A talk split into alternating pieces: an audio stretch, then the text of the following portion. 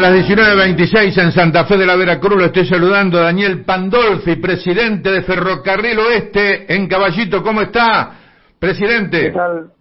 ¿Qué tal? Muy bien, muchas gracias, Ricardo. Bueno, vos, vos sabés, y ya no tuteamos, Daniel, que está visitando un periodista de fuste del litoral argentino de básquetbol para relatar la presentación de Unión en el Héctor Echar y recién le estaba, le estaba comunicando por WhatsApp que te íbamos a hacer una, una nota a vos. ¿Vos estás en este momento en el estadio o no? No, no, no, no, estoy, estoy en estos momentos en la, sede, a, a, 200 metros más o menos. Bueno.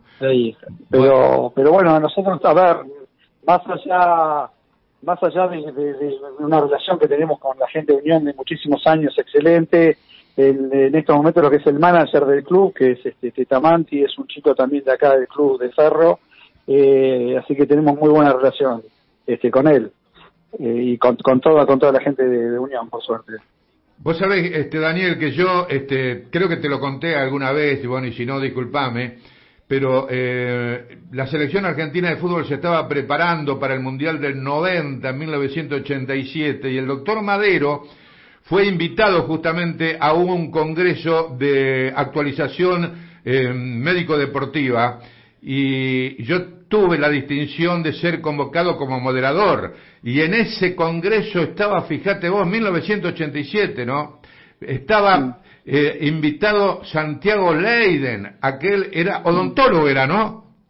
Odontólogo, sí, sí, sí. Ahí está, para hablarnos del fenómeno que era Ferrocarril Oeste en esa época, donde los miles y miles de socios, por supuesto, bueno, ni hablar de, de Jeva en Buenos Aires, ¿no? Pero básicamente de Ferrocarril Oeste.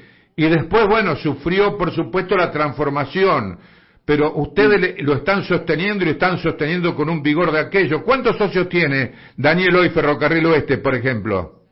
Y a ver, nosotros llegamos en la época de Leyen, teníamos 55 mil socios.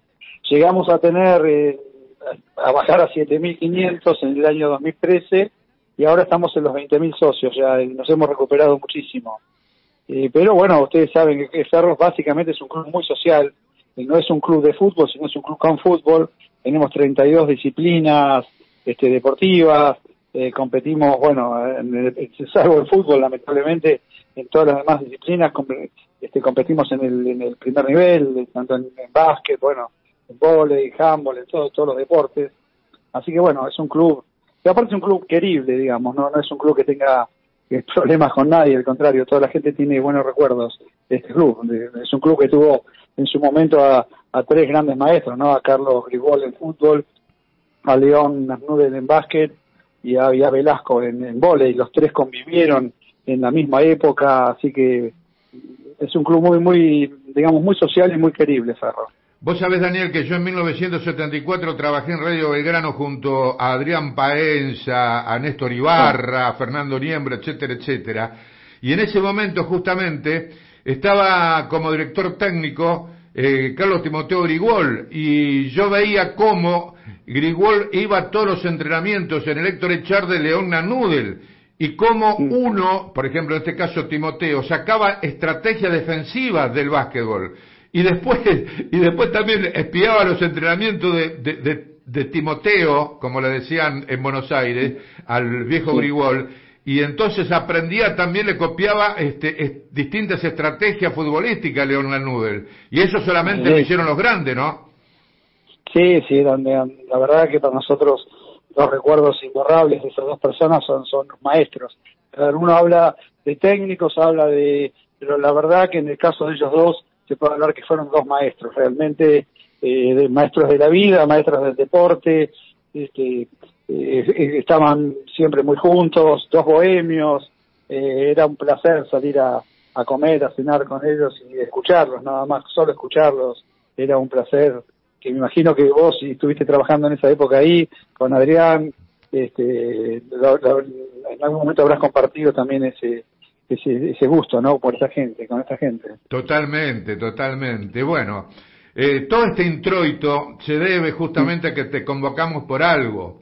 Yo te cuento primero que en el mundo Colón aquí hay una gran preocupación porque le falta un centro delantero, que hoy no es fácil eh, conseguirlo ¿eh? en el fútbol argentino. Fíjate vos que, de hecho, no lo consigue Boca, por ejemplo, ¿no? No, no, le cuesta muchísimo. Bueno, ¿qué me podés contar de Brian Fernández? ¿Cómo está Brian?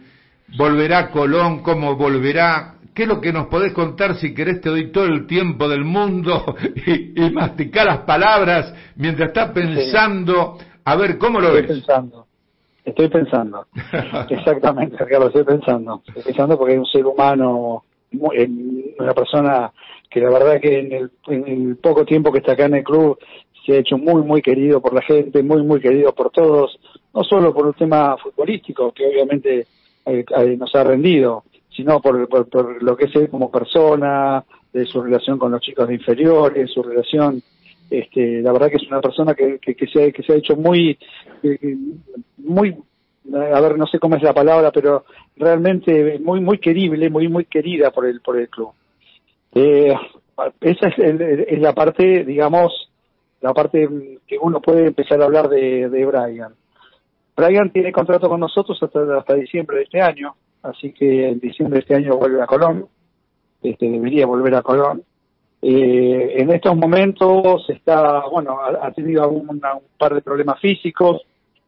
Esos problemas físicos que ha tenido este, están a veces relacionados por porque a veces él, ha faltado o no ha venido quizás a algunos entrenamientos y después cuando viene eh, están tanta, tanto las ganas que tiene a veces de jugar que se pasa de revoluciones y entrena el doble o entrena el triple. Yo recuerdo incluso alguna anécdota con el preparador físico que nos comentaba que en esos días de pandemia, que algunos días que no se podía entrenar, que creo que fueron una semana o diez días que entrenaban desde la casa, le mandaban para, para entrenar y él hacía lo mismo en la mañana y en la tarde, repetía los, los, ejercicios, con lo cual después cuando vino a entrenar estaba también con algún problema muscular.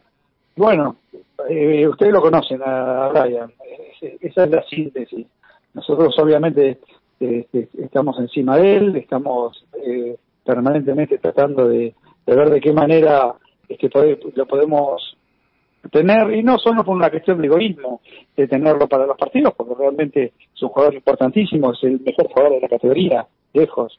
Eh, no solo por eso, por un tema egoísta, sino porque sabemos que a él le hace muy bien jugar, él era muy feliz que cuando, cuando le tocó jugar, cuando le tocaba este, cuando hizo los goles que hizo, era una, persona que uno no notaba que, que, era, feliz. Y bueno, ojalá que vuelva, que podamos nosotros ayudar a que él vuelva a encontrar esa, felicidad. Daniel, ¿cómo te va? Lucho Berrondino te saluda. ¿Qué tal, Lucho? ¿Cómo te va? Bien, bueno, siguiendo con esto que te preguntaba Ricardo en cuanto a Brian, yo estoy mirando acá las estadísticas. Él hizo 10 goles eh, de un ferro que está cuarto en la zona B. Sí, no sé en cuánto, tenés los partidos, los partidos que jugó. Si los tenés. No, no, no los tengo. No, estaba viendo que, por ejemplo, en los últimos dos, tres faltó. En los últimos tres no jugó. No, no, no, no, no, faltó más porque faltó algunos en el medio también. eh, creo que, cuando, espera, déjame pensar un segundito. Creo que de los partidos, que haber jugado 15 partidos más o menos. Esos 10 goles en 15 partidos. Sí, un muy buen promedio. Un promedio. Es un promedio para, no solo para el Nacional B, sino que, bueno, ni hablar para la primera edición, ¿no? Sí, sí, está clarísimo. Uno solo de penal, uno solo de penal. Claro, uno solo de penal que es un jugador diferente para lo que es el ascenso. Y la pregunta pasa, usted va más allá de lo que es este semestre que decía recién el contrato de él se termina en diciembre con Ferro, ¿van a buscar una renovación de un préstamo? ¿Evaluarán, llegado el caso, o lo ven imposible que el jugador se quede? No, no, no, ojalá que el jugador se quede, ojalá.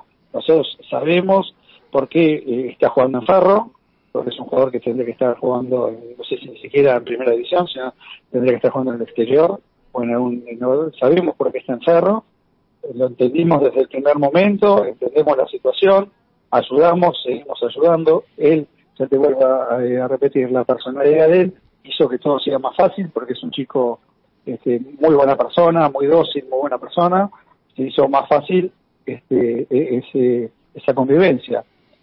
Bueno, hasta ahí es lo, que yo te puedo lo, que te puedo comentar. Obviamente que nos interesa que se quede sabemos que es muy difícil que se quede porque porque es un jugador de otra categoría y no, no, es de, Nacional B. Bueno recién decías sabemos por qué estás jugando en Ferro de algunos problemas que tiene Brian en la vida personal, que le pasó acá en Santa Fe, le pasó cuando jugaba en Racing, también en el exterior. ¿Cómo lo ven ustedes en ese sentido, más allá de lo que es la parte futbolística?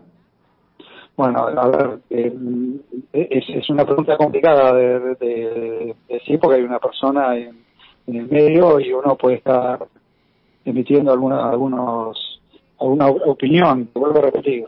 Eh, eh, no, no, no está, está a 10 puntos este, físicamente porque se descuida a veces un poco, pero no, no, no.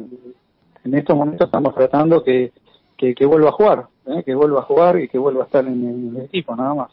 Daniel, ¿ustedes están en contacto con las autoridades de Colón, con el presidente, por ejemplo, con el cuerpo técnico encabezado por Domínguez? No, no, no, no, no.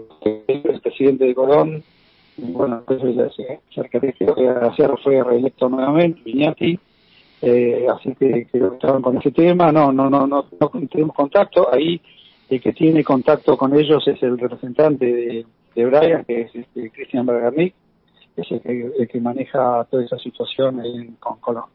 Ustedes lo tienen eh, también como, eh, digamos, el fútbol lo, lo maneja Bragarnik, ahí está, digamos, con franquicia. No, no, no, no, no, el fútbol no, no, lo maneja Bragarnik, el fútbol no, no está gerenciado ni mucho menos en Cerro, pero obviamente que él tiene, nos, brinda un asesoramiento y en el caso específico de, de Brian fue el que nos acercó la propuesta eh, para que Brian, después de, bueno, había estado bastante tiempo sin jugar, ustedes lo saben bien, después de estar bastante tiempo sin jugar, buscar recuperar su tema, eh, su, el tema futbolístico de Ferro, Brian, eh, es un, conoce mucho a nuestro club, lo conoce desde muy, muy, desde antes de ser representante, y sabe que es un club muy familiar y que, y que era un, eso era, muy buen lugar para que él volviera a buscar su forma futbolística y recuperarse. Entonces, este, que, no era un club con, con muchas tentaciones ni con mucho, y bueno, y por eso es que él decidió, con un acuerdo con la familia, y sobre todo con la gente de Colón, de que, que, que Ferro. Bueno, han acomodado el equipo, ¿no? Porque arrancaron más o menos con otro conocido para nosotros como lo es Diego Cela, se fue y con la llegada de Fabio Orsi, eh, Ferro se ha encaminado, por lo menos a estar en los primeros lugares y pelear por ese ascenso. Sí, sí, sí, sí, obviamente. Diego, eh, me costó mucho, quizás a Diego, eh, entender la categoría, la verdad, una, también una persona muy buena persona, él como todo su cuerpo técnico, pero bueno, los resultados futbolísticos a veces este, mandan, a veces no, casi siempre mandan, y, la urgencia nuestra, obviamente, es la del ascenso. Este, entonces, este, al no darse los resultados, el cambio por, por la dupla para nosotros fue, fue muy, muy beneficioso. Bien, eh, Daniel, disculpanos por favor, gracias por tu tiempo, lógicamente, y te deseamos lo mejor, ¿eh? Te deseamos lo mejor porque Ferrocarril Oeste yo lo conozco perfectamente, porque lo conocí en la época de Gloria. Y sin embargo sigue teniendo el espíritu de tantos referentes, ¿no? Vos nombraste tres, Velasco, Nagnudel y Grigol, o Grigol, Velasco y Nagnudel, cualquiera de, ellos puede ser primero en el podio. Y, y está el espíritu de ellos y realmente debe ser para vos una distinción ser presidente de un club con tanta, con tanta historia muy rica. Sí, la verdad que es un, un orgullo. Y bueno, les agradezco el llamado, Ricardo, y entiendan que a veces uno eh, tiene que, tratar de, cuidar a la, persona primero. Y después, bueno, después veremos a ver futbolísticamente, ojalá que no haya una de satisfacciones a nosotros y a la gente. Ahí está. Gracias, Daniel. Muy amable. ¿eh? No, muchas gracias, Ricardo. Ahí estaba, Daniel Pandolfi, titular de Ferrocarril Oeste. Eh,